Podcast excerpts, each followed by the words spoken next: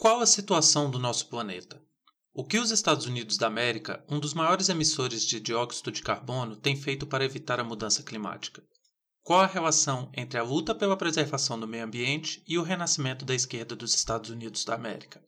Está começando mais um História Oral, seu momento particular de reflexão e crítica histórica.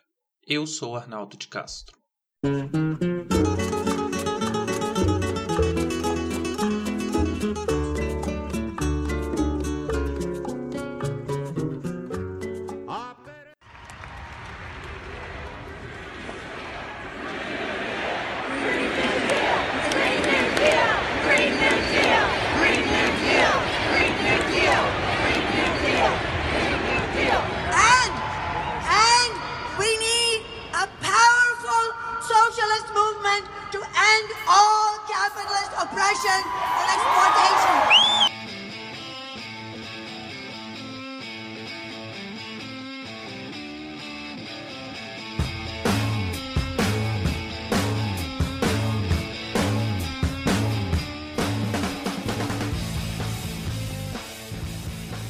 Esse áudio foi gravado no comício de Bernie Sanders, candidato democrata que está concorrendo à vaga do partido para disputar as eleições, ao que tudo indica, contra Donald Trump em 2020.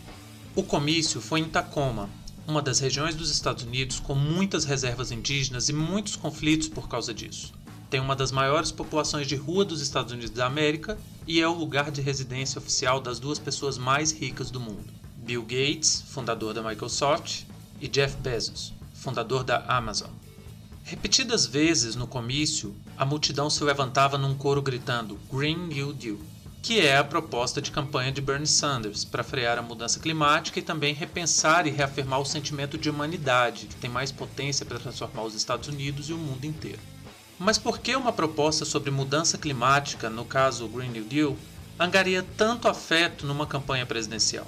Michel Louvi, no dia 6 de fevereiro de 2020, publicou o artigo chamado 13 Teses sobre a iminente catástrofe ecológica e os meios revolucionários de evitá-la. Nele, discorre sobre a mudança climática, os riscos de catástrofes sem precedentes na história da humanidade, a proposta ecossocialista e a ameaça do capitalismo verde para um processo revolucionário. Na tese 3, fala que o aumento da temperatura por causa do excesso de CO2 pode levar a condições similares do planeta na época Plioceno, que começou há mais ou menos 5 milhões de anos atrás e terminou há 2 milhões. Para se ter uma ideia, os fósseis mais velhos descobertos do Homo sapiens é de mais ou menos 300 mil anos atrás. Os oceanos podem aumentar cerca de 27 metros. O Rio de Janeiro viraria uma cidade submersa. Apareceriam doenças oriundas de bactérias que estão congeladas nas geleiras, nunca vistas pela humanidade, por exemplo. É um planeta hostil aos seres humanos.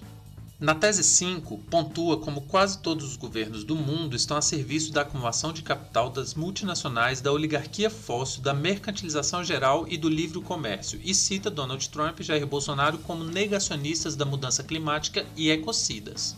O cenário parece desolador. Mas Michel Louvi também discute propostas revolucionárias dentro do campo ecossocialista, e na tese 11 ele apresenta o Green New Deal como uma parte dessa luta. Citando o autor, Propostas como o New Deal Verde fazem parte dessa luta em suas formas radicais que exigem o abandono efetivo dos combustíveis fósseis, mas não aquelas que se limitam a reciclar o capitalismo verde.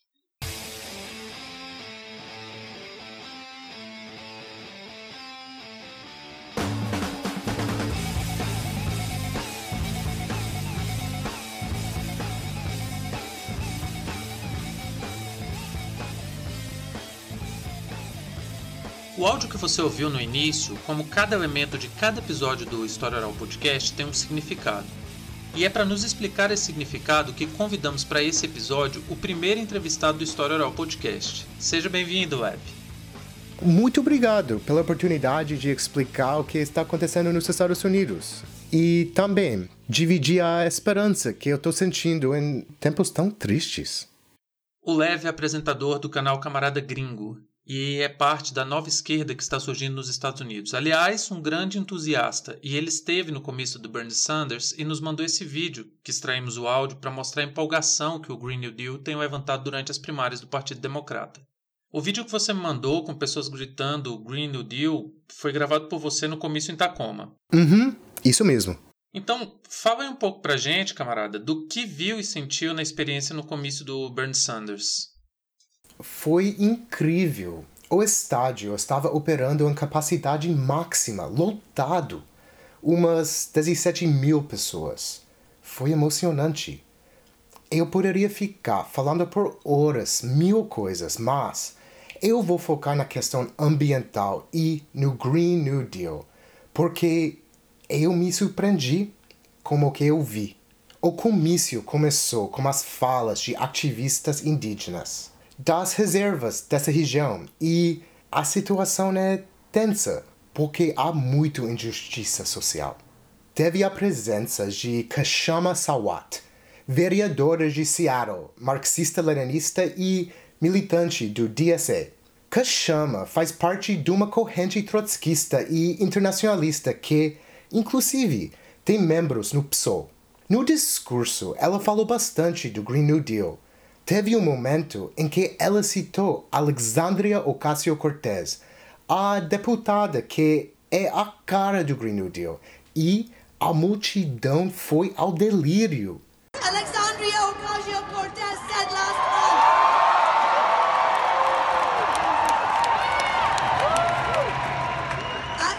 As she said last month, Kachama teve que dar uma pausa no discurso.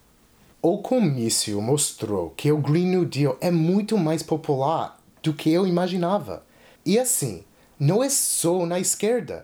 Eu vi gerações querendo repensar o consumo e que estão abertas para um mundo além do capitalismo. Isso nos Estados Unidos. Entendeu a dimensão? Sentimentos anticapitalistas podem estar nascendo numa parte grande da população que vive no coração do capitalismo. O Green New Deal tem realmente um grande potencial revolucionário. O uso do termo revolução política na campanha de Bernie, embora não seja muito claro, é uma mudança em quem tem poder, em quem controla os políticos, em, em quem manda no país. No caso, as corporações e os mega ricos. O Green New Deal, ao ir contra o uso de combustível fóssil, é parte desse movimento. No comício, eu notei que o Green New Deal tem uma potência de ser muito mais que uma mudança política. Talvez uma coisa inimaginável. Bom, tentando encontrar sentido no discurso de Bernie e falando com tantos jovens que têm medo de não ter um futuro, eu me lembro de Walter Benjamin sobre o que ele fala de revolução que deve ser vista como um freio de emergência. Isso dialoga com a leitura de Michel Louvi, quando diz que para conseguirmos um mundo ecossocialista é preciso uma grande transição. O Green New Deal tem a potência de ser essa transição. E nós, como a esquerda, em uma escala mundial, temos que ser os protagonistas. O grupo que vai definir o que é o Green New Deal. Revoluções não são feitas de um dia para o outro. E a coisa mais importante para se lembrar é que o resultado é inimaginável quando se começa. O Green New Deal é uma chance para termos um futuro que eu quero lutar. Só que a proposta está em disputa. Tem uma ala liberal e neoliberal que quer se apropriar e é por isso que é tão importante que a esquerda do mundo todo se una e entre nessa disputa. É importante pensarmos o porquê queremos trazer a discussão do Green New Deal para o Brasil. E para isso vamos fazer um pequeno apanhado dos últimos eventos relacionados à política ambiental aqui. Em agosto de 2019, o Brasil virou um assunto mundial por um motivo que não merece nenhuma celebração. As queimadas na Amazônia foram de proporções tão brutais que a fumaça se misturou a uma frente fria e deixou São Paulo literalmente no escuro. O fenômeno aconteceu porque, no dia 10 de agosto, fazendeiros do norte do país, motivados pelo discurso predatório do meio ambiente, fomentado pela extrema-direita brasileira, resolveram fazer em conjunto o Dia do Fogo, uma série de queimadas na região amazônica para promover um amplo desmatamento. Uma demonstração sem precedentes da capacidade de destruição em massa que os interesses econômicos neoliberais podem motivar. Em função disso, a Amazônia, ao passo que se tornou refém de um governo que não enxerga como essencial a preservação da biodiversidade, também entrou com mais destaque na rota de discussões internacionais sobre o meio ambiente. O caso mais famoso foi o de Emmanuel Macron, que condenou o fogo na Amazônia veementemente, o que criou certos desgastes entre o presidente francês e a pseudodiplomacia brasileira. E é simplesmente incabível que o mundo e a própria população brasileira só tenham se atentado ao perigo do desmatamento patrocinado pelo discurso da extrema-direita depois de eleger um completo ignorante sobre o tema para gerir as políticas públicas para o meio ambiente, ao ponto que suas palavras literalmente incendiaram o Brasil. Essa não é uma catástrofe somente brasileira. A discussão sobre a preservação do meio ambiente ocorre de maneira diferente e com recortes distintos em diversas nações. E é notório que no século XX, com a prevalência da lógica produtiva capitalista, a Terra foi consumida de maneira preocupante pelos seres humanos. Da mineração aos gases poluentes, do desmatamento ao consumo e envenenamento das águas, o planeta nunca sofreu tanto com a ação humana como no último século. Chega um ponto em que os mais otimistas consideram que ou mudamos nosso padrão predatório de desenvolvimento, ou a Terra aumentará consideravelmente sua temperatura em 100 anos. Isso quer dizer que calotas polares sofreram degelo, causando um aumento do nível do mar, algo que já é perceptível, e a elevação da temperatura poderá, por exemplo, aumentar a quantidade e intensidade de furacões. A situação é preocupante, mas discutir a preservação do meio ambiente está intimamente ligada a discutir o modo de produção capitalista. Ou seja, não estamos diante de fatos naturais, mas sim de consequências para a vida na Terra provocadas por opções políticas. As discussões não são novas, mas estamos chegando em um estado crítico e que fica cada vez mais explícito que precisamos fazer alguma coisa. Exatamente por isso, a extrema-direita internacional neoliberal, aliada a grandes corporações, patrocinam pseudociências com o objetivo de estabelecer uma contranarrativa tentando provar e recorrendo, na maioria das vezes, a afirmações absurdas que o aumento da temperatura da Terra nada tem a ver com as ações humanas. Um discurso muito semelhante ao que foi usado por Jair Bolsonaro para negar a responsabilidade do seu governo sobre o fogo na Amazônia. Ele afirmou várias vezes que a Amazônia sempre teve queimadas, que é natural. Donald Trump também usa essas colocações para negar o aquecimento global. Um paralelo importante é que no Brasil o negacionismo das queimadas e do desmatamento é algo muito parecido com o negacionismo do aquecimento global na Europa e nos Estados Unidos. E mesmo diante de robustas provas científicas, o poder econômico não permite que a preservação do meio ambiente seja feita de maneira concreta e é com muito lobby e com a gestão do Estado em suas mãos que governantes cada vez mais violentos têm aprofundado a destruição do planeta.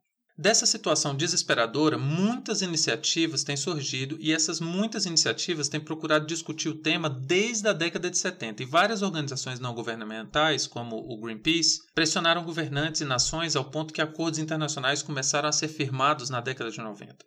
E podemos destacar entre esses acordos a ECO 92, ou Rio 92, a famosa convenção sobre as mudanças climáticas que aconteceu no Rio de Janeiro e teve como principal avanço o compromisso de países mais industrializados em diminuírem a emissão de gases poluentes e aqueles que aumentam o efeito estufa. Também foi feita a Declaração sobre as Florestas, a Convenção sobre a Diversidade Biológica e a Agenda 21, uma agenda de mudanças no padrão produtivo pensando na preservação do meio ambiente para o século 21.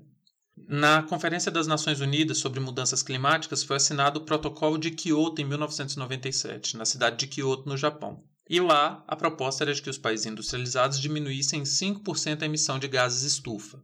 Houve também a Rio Mais 10 em Joanesburgo, na África do Sul, em 2002, e o objetivo era avaliar a implementação de políticas ambientais propostas na Rio 92 e firmar novos acordos. Entre as propostas surgiu a ideia de perdoar dívidas de países pobres que não trilhavam um caminho pelo desenvolvimento sustentável por causa das pressões econômicas e sociais que, que assolam essas nações. Todos esses acordos foram descumpridos ou simplesmente não foram assinados pelos Estados Unidos da América.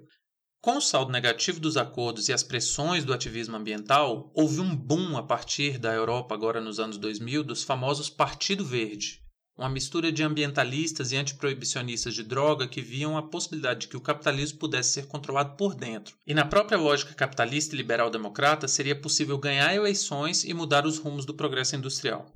Tudo isso falhou. O epicentro do problema se chama Estados Unidos da América. Enquanto aquela nação não se comprometer com o desenvolvimento sustentável, nenhuma medida paliativa será suficiente para conter a devastação do meio ambiente. É como tentar segurar a água com uma peneira ou estancar a sangria de uma artéria femoral com um band-aid. Sobretudo nos tempos sombrios que vivemos, com direito à negação da ciência, anti-intelectualismo, guerras imperialistas com roupagem de destino manifesta em defesa da democracia, terra plana e Donald Trump, o mundo parece que vai mesmo para o abismo dessa vez. Os dados são alarmantes e é preciso com urgência frear a mudança climática e o prazo é muito curto. É nesse contexto que surge o Green New Deal, nos Estados Unidos, que se apresenta como uma via para frear as mudanças climáticas, uma proposta que está ganhando força junto ao renascimento, junto com o renascimento da esquerda norte-americana. O nosso convidado de hoje vai falar sobre o Green New Deal, explicar um pouco o que vem a ser essa proposta. Essa é a primeira participação no História Oral Podcast de outro narrador, e nesse caso, a escolha foi feita porque o camarada gringo está acompanhando profundamente o ressurgimento da esquerda lá nos Estados Unidos, que traz uma perspectiva internacionalista da luta e tem prestado um grande serviço e solidariedade ao Brasil com seu canal. Eu gosto muito e recomendo fortemente a série que ele está produzindo no canal Camarada Gringo sobre as eleições dos Estados Unidos para o público brasileiro, explicando o que está acontecendo de forma acessível para quem não tem familiaridade com a política dos Estados Unidos.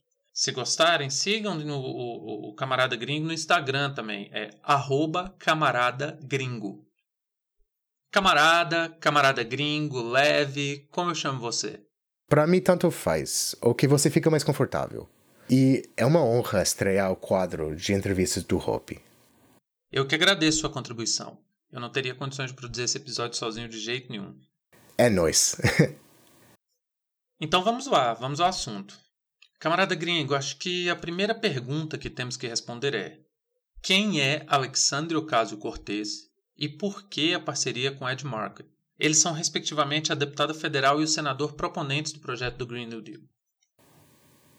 Vamos começar pela burocracia. Para uma lei ser aprovada, é preciso pelo menos um deputado e um senador, sejam responsáveis.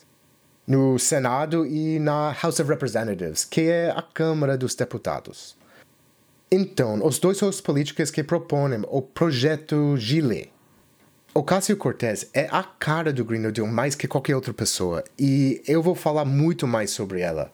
Porém, eu gostaria de falar um pouco sobre Ed Markey, que é um senador de Massachusetts que está na Câmara desde 76, se não me engano. Bom, ele não é da esquerda mas é parte de uma velha guarda progressista e tem muita história nas questões ambientalistas. Colocar Ed Markey foi estratégico para dialogar com mais setores dentro do Partido Democrata. Olha, o Bernie Sanders poderia ter sido o senador proponente, mas aí ficaria muito fechado no essa nova esquerda dentro do partido, do Partido Democrata. Bom, depois que Mark se uniu a Ocasio-Cortez, o lugar dele não está tão estável no partido. O establishment democrata está apoiando um bisneto, John Kennedy, para a vaga que é dele, né? E agora chegamos a Ocasio-Cortez, que merece muito nossa atenção e eu tenho muita esperança no futuro dela. Eu vou te contar um pouco como eu descobri Ocasio-Cortez. Quando eu morava em Queens, New York, ela candidatou para ser nossa representante na Câmara dentro da tradição da esquerda explicitamente. A vitória dela significou muito e eu quero destacar dois motivos principais. O primeiro é que ela venceu um dos coronéis do Partido Democrata, que era deputado há quase 20 anos e estava sendo cotado para ser o presidente da Câmara, no lugar de Nancy Pelosi. Explico depois quem é ela. E o segundo é que ela foi eleita pelo Queens e pelo Bronx, os bairros com mais trabalhadores de baixa renda da cidade de Nova York e que tem uma das regiões com maior diversidade étnica do mundo. A eleição de Ocasio-Cortez tem muitos simbolismos. Uma mulher representando a força dessa nova esquerda que está surgindo, através da vitória dos trabalhadores de baixa renda e dos imigrantes sob o establishment. Vou te falar, o que aconteceu no meio bairro foi mágico. Havia cartazes da campanha dela nos restaurantes e pequenos comércios que nunca se posicionavam politicamente antes. Quando ela saiu na parada LGBT do Queens, uma galera dava tchau pra ela. Eu acho importante falar. Uma parte significativa do bairro onde eu morava, pela primeira vez se envolveu na política, e muitos nem podiam votar. Todos nós nos sentimos parte da política dela. de Ocasio-Cortez. Embora o projeto tenha dois proponentes, a deputada federal Alexandria, que tem grandes chances de ser o futuro presidente dos Estados Unidos, é a pessoa no governo do Green New Deal. E, camarada, é difícil para nós brasileiros compreendermos como se dão as forças políticas partidárias da esquerda dos Estados Unidos, pela contradição inerente do Partido Democrata de agregar desde a centro-direita até a democracia socialista. Então, queria que Queria te pedir para falar um pouco sobre as forças políticas que estão levantando a bandeira do Green New Deal e também, se puder, situa para a gente onde está o caso Cortez na institucionalidade partidária e como a esquerda se relaciona com o Green New Deal. A esquerda é complicada e complexa. Vamos lá.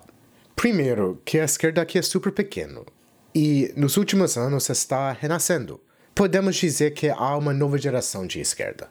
Ocasio-Cortez é parte do Democratic Socialist of America, ou DSA, a tendência mais à esquerda do Partido Democrata.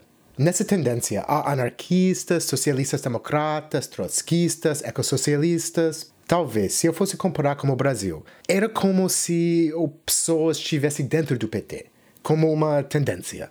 Muito do Green New Deal proposto na Câmara e no Senado vem de ideias que começaram com os ecossocialistas do DSA além da esquerda dentro do Partido Democrata, é super importante falar do Sunrise Movement, que tem trabalhado juntos com Ocasio-Cortez. É um grupo relativamente novo que surgiu no mesmo período que a deputada entrou em cena e a apoiou durante a campanha. O Sunrise Movement é formado por pessoas que se uniram e criaram um plano para acabar com o uso de combustível fóssil, petróleo.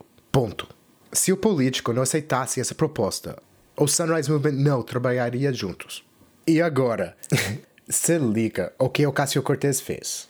Quando ela praticamente acabou de ser eleita, antes mesmo de tomar posse, ela, junto com o Sunrise Movement, fez um protesto em frente da sala de Nancy Pelosi, a líder do Partido Democrata, que é muito conservadora, uma das grandes figuras da establishment. Em bom português, reaça. O Sunrise Movement e Ocasio-Cortez pediram que a liderança do Partido Democrata não aceitasse dinheiro de companhias petroleiras e que Pelosi começasse a trabalhar para criar acordos que fizesse o Green Deal possível. Foi assim que Alexandria Ocasio-Cortez chegou em Washington. Pelosi, obviamente, foi contra. No evento, havia 250 ativistas e 51 foram presos. E qual o papel das mulheres no processo de reformulação da ideia de desenvolvimento nos Estados Unidos da América? Porque eu sinto que há nitidamente um protagonismo muito forte de personagens como Naomi Klein e Alexandra Ocasio-Cortez, mas dá para sentir que elas são a ponta do iceberg. A gente pode dizer que a força feminina tem sido o motor das exigências por mudanças na política climática e para o meio ambiente, pelo menos nos Estados Unidos? Eu acho que nesse caso, o fato mais importante para pensarmos é o conceito de geração. A maioria dos militantes na nova onda de movimentos ambientalistas são millennials e, vou te falar, isso faz muita diferença. Por exemplo, no Sunrise Movement, grande parte dos ativistas tem vinte e poucos anos, que é uma coisa incrível. Então, creio que deveríamos pensar da seguinte forma: como esta nova geração está se vendo dentro do cenário político. E não só como nós vemos os cenários. Ocasio-Cortez, sem dúvida, representa um novo tipo de feminismo muito mais consciente de classe e do legado de colonização. Talvez isso não seja muito falado no Brasil. Ela é porto-riquena e as suas origens são fundamentais nas políticas dela. A coisa que eu acho mais interessante é a forma como as outras gerações, que não são os millennials, estão vendo, entendendo o momento de agora como se estivesse cheio de mulheres. Mas aí, nós temos que nós perguntar sobre as nossas percepções, sobre nós, que somos produtos do século XX. Eu acho um paralelo que eu faria é como o Brasil. Há muitas mulheres na política agora, especialmente na esquerda. Isso era para ser uma coisa totalmente normal, mas como muitos de nós somos frutos do século XX, isso parece como algo novo, surpreendente. Mas, para quem está um jovem adulto, provavelmente vê como normal. Historicamente, mulheres não tinham muito acesso a esse papel em comparação aos homens, mas estavam lá, e, na maioria das vezes, invisíveis. Assim como eu também acho que a nova geração vê a questão ambiental com outros olhos. como uma urgência e preocupação que difere de qualquer geração que veio antes, e que a mudança na forma de pensar a relação com o meio ambiente é algo necessário. E, mais uma vez, essa é um dos pontos que eu vejo uma grande potência no Green New Deal. Outra coisa que também é importante destacar é que muitos membros dos movimentos são da classe trabalhadora de baixa renda e de comunidades que são afetadas pela mudança climática, principalmente negros, indígenas e latinos. O fato que o Green New Deal foca na questão de classe, pela primeira vez, está dando abertura para essas comunidades estarem na discussão e na direção da questão ambiental que antes ficavam centradas na classe média e média alta. O meu ponto é: as pessoas que foram moldadas pelo século XX podem olhar o Green New Deal pensando há protagonismo de minorias. O que não é errado ver assim. Mas eu tenho a impressão que algo muito maior está acontecendo. Talvez ali esteja desenvolvendo uma semente de uma sociedade bem mais igualitária, que a de ontem e de hoje, e que a discussão sobre minorias esteja em outro patamar, para muito melhor. Camarada, outra coisa me chamou a atenção. Quando eu ouço Green New Deal, a primeira coisa que me vem na cabeça é o New Deal do Franklin Delano Roosevelt. Parece contraditório com a deputada da nova esquerda faça um projeto que nos anos 30 incentivou o consumo e ignorou diversas injustiças sociais no processo de implementação. Você poderia explicar o que é o Green New Deal, e o New Deal e a contradição que há no nome, ou talvez não haja contradição nenhuma, sei lá, eu que estou procurando chifre em cabeça de cavalo? Cara, essa pergunta é muito boa. Eu vou te falar. É muito possível que tem pessoas que acham que o Green New Deal é um tipo de unicórnio. Mas, falando sério, ele pode virar realidade. O New Deal no Green New Deal, no nome da proposta, foi um ponto muito polêmico pessoas da esquerda não estavam muito contentes e suas razões eram totalmente válidas e legítimas. Vou começar pelo New Deal, que foi uma proposta da campanha presidencial de Roosevelt. Quando começou o primeiro de quatro mandatos em 1933, Roosevelt colocou em prática as propostas do New Deal, que foram fundamentais em muitos sentidos, para fundar um Estado moderno nos Estados Unidos. Ele foi um populista, assim como Getúlio Vargas e Lázaro Cárdenas, no México. O New Deal foi uma resposta para a Grande Depressão. Roosevelt tomou medidas que fortaleceram direitos trabalhistas e sindicatos, muitos empregos foram criados. Enfim, houve um tipo de progresso para uma grande parcela do povo, mas foi parcial e seletivo. As minorias não foram contempladas pelo New Deal no mesmo jeito que os trabalhadores brancos foram. Problemas herdados da escravidão, por exemplo, como a segregação racial, continuaram. E embora o presidente tenha regulado Wall Street, não condenou o excesso, a desmesura do mercado. No final das contas, o New Deal levou o capitalismo para outra fase e não criou sentimentos anticapitalistas. O New Deal, como parte do nome do Green New Deal, passa a ideia que não é tão revolucionário e isso foi estratégico. Uma coisa que a gente precisa ter em mente é que os Estados Unidos não têm uma tradição de esquerda forte como o Brasil e a América Latina. Até pouco tempo atrás, socialismo e comunismo eram palavras tabus, e agora tem uma geração de jovens se declarando socialistas e comunistas. Cara, é lindo! Deixa eu pontuar mais um aspecto para mostrar melhor o cenário político. O que seria a direita e a extrema-direita aí no Brasil é o dominante nos Estados Unidos. No Partido Democrata, a maior parte é de direita. A esquerda é muito pequena e tem que negociar o tempo todo. E isso foi um tipo de negociação. Além disso, e diferente do New Deal, o Green New Deal é revolucionário em sua origem. É um plano ambicioso de reduzir as emissões de carbono e é os Estados Unidos que vai liderar isso porque é o país com tecnologia para fazer isso rápido e tem uma dívida moral com a humanidade por ter poluído muito o planeta e ser quem perpetua e fortalece o capitalismo numa escala mundial. A princípio, a proposta principal é fazer uma transição na produção de energia e não dependemos de combustíveis fósseis. Porém, essa transição é impensável sem justiça social. Um dos projetos do Green New Deal é garantir casas ecológicas com energia verde para a população de baixa renda, que geralmente são, por exemplo, imigrantes, filhos de imigrantes, e isso inclui também pessoas em situação da rua. A impressão que eu tenho é que a promessa do Green New Deal é ser contra a violência do capitalismo em todas as suas formas. Da mesma forma que somos violentos uns com os outros, nesse sistema capitalista de exploração, somos violentos com a natureza. E vamos combinar, é meio ingênuo acreditar que é necessário somente mudar a relação com a natureza. A gente precisa aprender a ver os seres humanos de outra forma. E o Bernie Sanders, assim como Roosevelt com o New Deal, colocou o Green New Deal como parte de sua campanha presidencial. Sim, e isso é muito importante, porque o Green New Deal é uma proposta que está em disputa. Como assim? O Green New Deal é algo gestado e criado dentro da esquerda dos Estados Unidos e ainda não está definido. Está num processo de construção.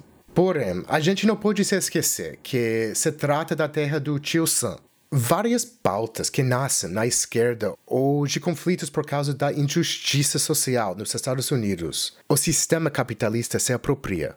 Por exemplo, as questões de gênero, raça, etnia e outras pautas das minorias foram muito bem utilizados no país para separar as pessoas. De fato, o movimento que Bernie está construindo está unindo todos. Por mostrar que estamos sendo oprimidos pelo 1% e que as diferenças existem são parte da luta, mas não podem nos separar. Pelo contrário, devemos desenvolver empatia e solidariedade para nos unir. Como o Green New Deal não está sendo diferente, o establishment democrata está tentando pegar a proposta e adaptar aos interesses deles. É a pauta quente do momento. Todo candidato democrata tem que falar do meio ambiente como parte do protocolo. De modo geral, todos os candidatos falam da pauta ambiental e muitos deles que sou do establishment, cita as propostas do Green New Deal, como a transição do uso do combustível fóssil para energias renováveis. Mas é aí que tem que prestar atenção, como a retórica do capitalismo verde. Elizabeth Warren, no começo da campanha, tentou incluir o Green New Deal nas suas propostas, mas ela vacila. Ela fala que tem que ter exército verde e que ela acredita no capitalismo. Aí não dá. Ela tenta se apropriar do Green New Deal, levando-o para o lado liberal do capitalismo. No final das contas, o Bernie Sanders é o único candidato comprometido com o ecossocialismo. Olha, Bernie não é perfeito, mas tê-lo como aliado do Green New Deal é uma grande vitória.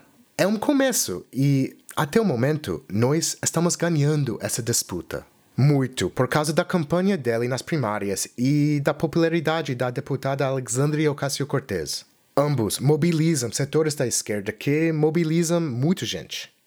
Camarada gringo, o Green New Deal parece ser super interessante para os Estados Unidos. Parece até recheado de boas intenções. Mas a gente sabe que de boas intenções o inferno está cheio. Seria interessante para o resto do mundo também? Como a gente pode garantir que os Estados Unidos não vai continuar sendo imperialista ao aplicar o Green New Deal? Para a pergunta ficar mais palatável, eu vou ser mais preciso. Eu gostaria da sua opinião sobre o perigo da criação de um novo modelo de exploração imperialista, em que a política externa estadunidense irá pressionar para que a periferia do capitalismo dê suporte para o seu desenvolvimento sustentável, e assim mantenha os países periféricos em uma condição de subalternidade e pior, transformando essas nações em verdadeiros desastres socioambientais em nome da segurança ambiental do centro do capitalismo. Eu levanto essa discussão porque uma coisa me chamou muita atenção em 2019. Em 30 de setembro de 2019, eu estava vendo o Twitter quando surgiu uma publicação do Evo Morales, até então presidente boliviano. Ele estava dentro de um carro anunciando que estava inaugurando o primeiro carro elétrico 100% boliviano. É fácil a gente constatar que a Bolívia tem um incrível potencial nessa área porque tem a maior reserva de lítio, que é a base das baterias de íon de lítio, as Li-ion, muito usadas em smartphones, notebooks e carros elétricos. No dia 4 de novembro, o helicóptero do Evo sofreu uma pane que é claramente fruto de sabotagem, ou seja, uma tentativa de assassinato. E no dia 10 de novembro, ele sofre um golpe de Estado. No desenrolar, no caminhar do golpe, que foi um golpe clássico da América Latina, com direito às forças armadas, exílio, as ações das empresas que investem em energia limpa subiram vertiginosamente, como é o caso da Tesla.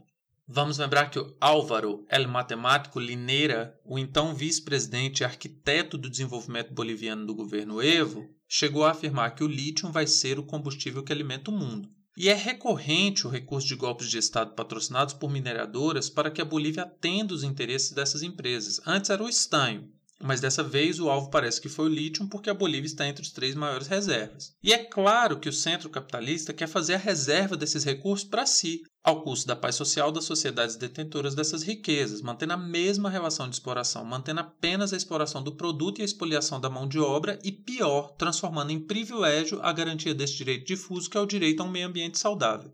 E pensando nessa realidade, nesse tipo de contexto que eu gostaria que você respondesse.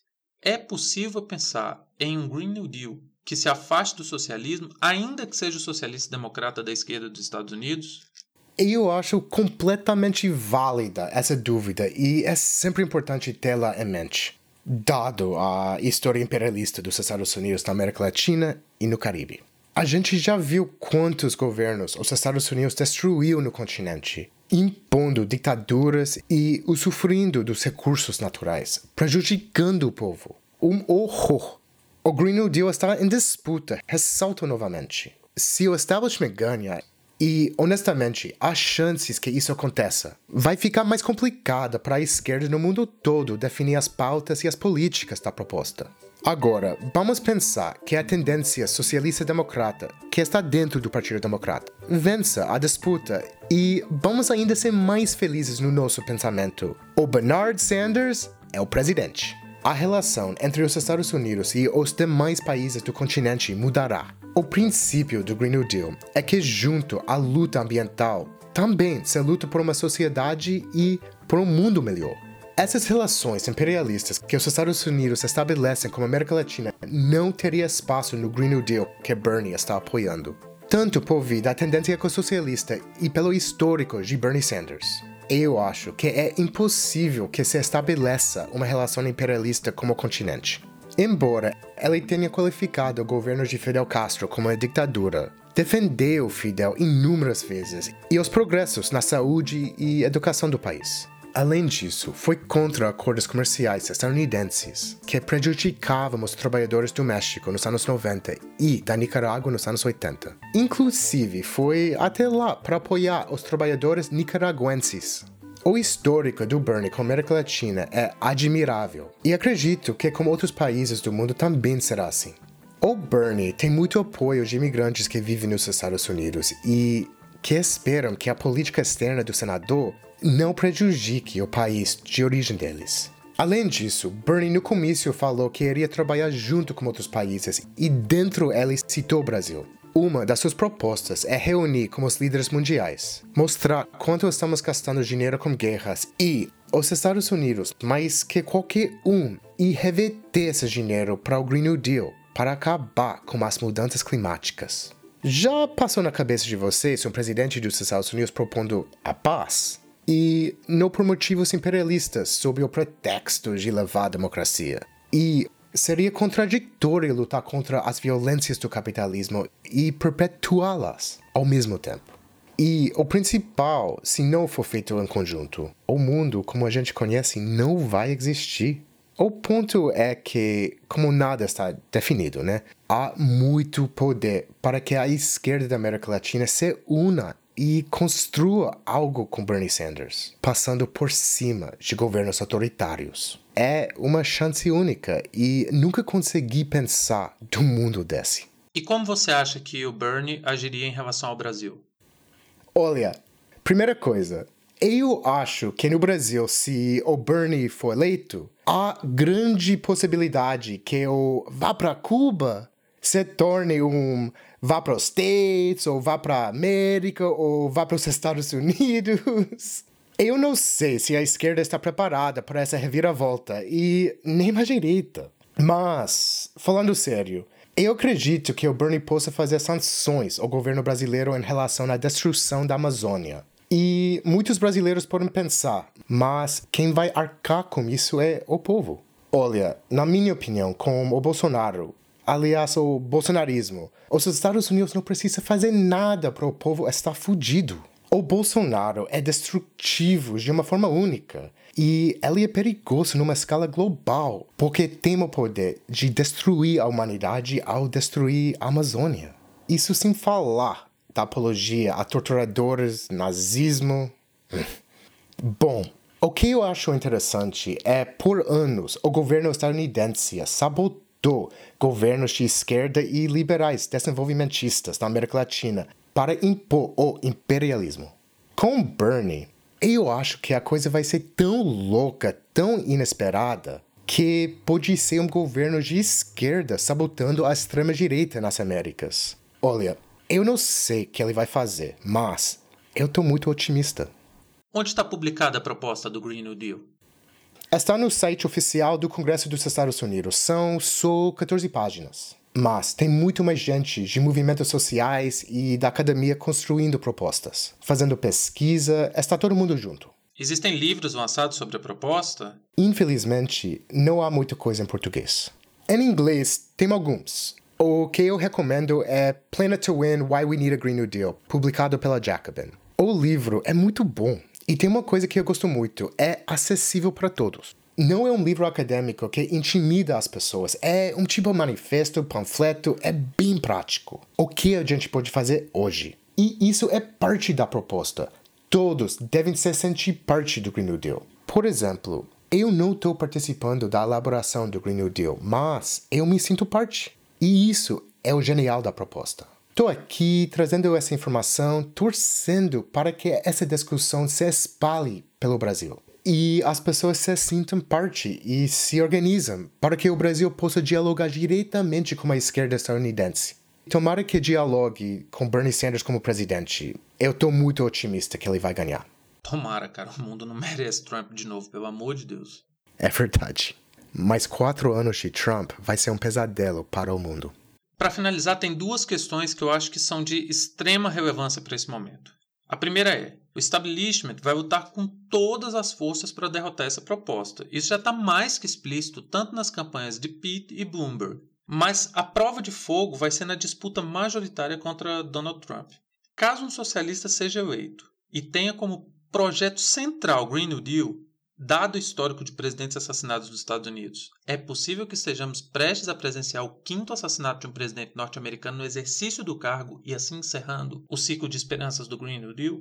Olha, a gente não pode deixar que essas coisas dirijam a nossa vida. Todo mundo morre, mas o que eu quero e o que eu estou fazendo é uma aposta na vida longa de Bernie e no futuro. 2028, Ocasio Cortez como presidenta. Olha, camarada gringo, infelizmente chegou a parte ruim da sua participação. Mas esse assunto ainda tem que ser discutido aqui e tem outros questionamentos sobre a política e a institucionalidade norte-americana que fatalmente vão te levar a novos convites para contribuir aqui no História Oral Podcast. Posso contar com sua participação em outro episódio? Meu camarada, é nós. Volto muito mais vezes com prazer. Obrigado por me dar esse espaço mesmo. Mas para finalizar mesmo, eu gostaria que você falasse um pouco sobre suas expectativas com o Green New Deal e mande um recado para nossos ouvintes. A gente tem um público bem modesto, viu? Mas é um público fiel. E faz a propaganda do seu canal também, por favor. Não deixa de mandar aquele. Em solidariedade, camarada gringo. Eu acho lindo esse seu bordão. Eu acho a coisa mais importante a destacar é que o Green New Deal está em disputa e a esquerda precisa vencer é um trabalho que depende de todo mundo, o planeta todo. Nações, nacionalismo é algo muito pequeno perto do risco que a humanidade corre. Isso vale para os Estados Unidos, para o Brasil, todos os povos do mundo. A esquerda está ressurgindo nos Estados Unidos depois de quase 100 anos na sombra. E eu acho que, nesse processo, a esquerda da América Latina deveria ser olhada como exemplo pelos estadunidenses. E também ter espaço para que construam juntos e eu realmente acredito que com Bernie e com o Green Deal isso é possível. O que também seria muito importante para redefinir a noção de poder e hegemonia que há no mundo entre os países. Sobre o bordão, fico feliz que você gostou. Eu acredito em redes de solidariedade que ultrapassam as fronteiras. Na minha opinião, as fronteiras só servem para deter pessoas e sonhos o capitalismo vive no mundo internacionalizado, sem fronteiras, e oprimindo bilhões de pessoas. Eu acho que a solidariedade é uma das formas de lutar contra a crueldade que faz parte da ideia de fronteira. A gente tem muito mais coisas que nos une do que nos separa. Muito obrigado, professor camarada Arnaldo, por me dar essa oportunidade. Espero que seus ouvintes tenham gostado e, se quiserem acompanhar mais debates sobre a esquerda nos Estados Unidos, vai lá no meu canal. Ah, também tem um vídeo que eu fiz em junho de 2019 com uma introdução ao Green New Deal, pouco depois que a proposta foi lançada. Bom, é isso. Forte abraço em solidariedade, camarada gringo. Muito obrigado, camarada. Muito obrigado. Grande abraço. Forte abraço aí nos States e até a próxima, que seja breve.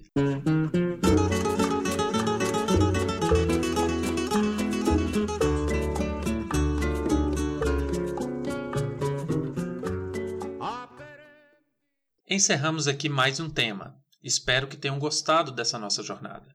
O História Oral é uma produção independente. No entanto, pedimos gentilmente para que seja citada a fonte de qualquer utilização de nossos podcasts. Para qualquer sugestão, elogio, crítica, contestação, dúvida, comentário, pedido ou qualquer outra interação, por favor, entre em contato pelo endereço de e-mail historiaoralpodcast@gmail.com ou por mensagem direta em alguma de nossas redes sociais. Muito obrigado e até a próxima.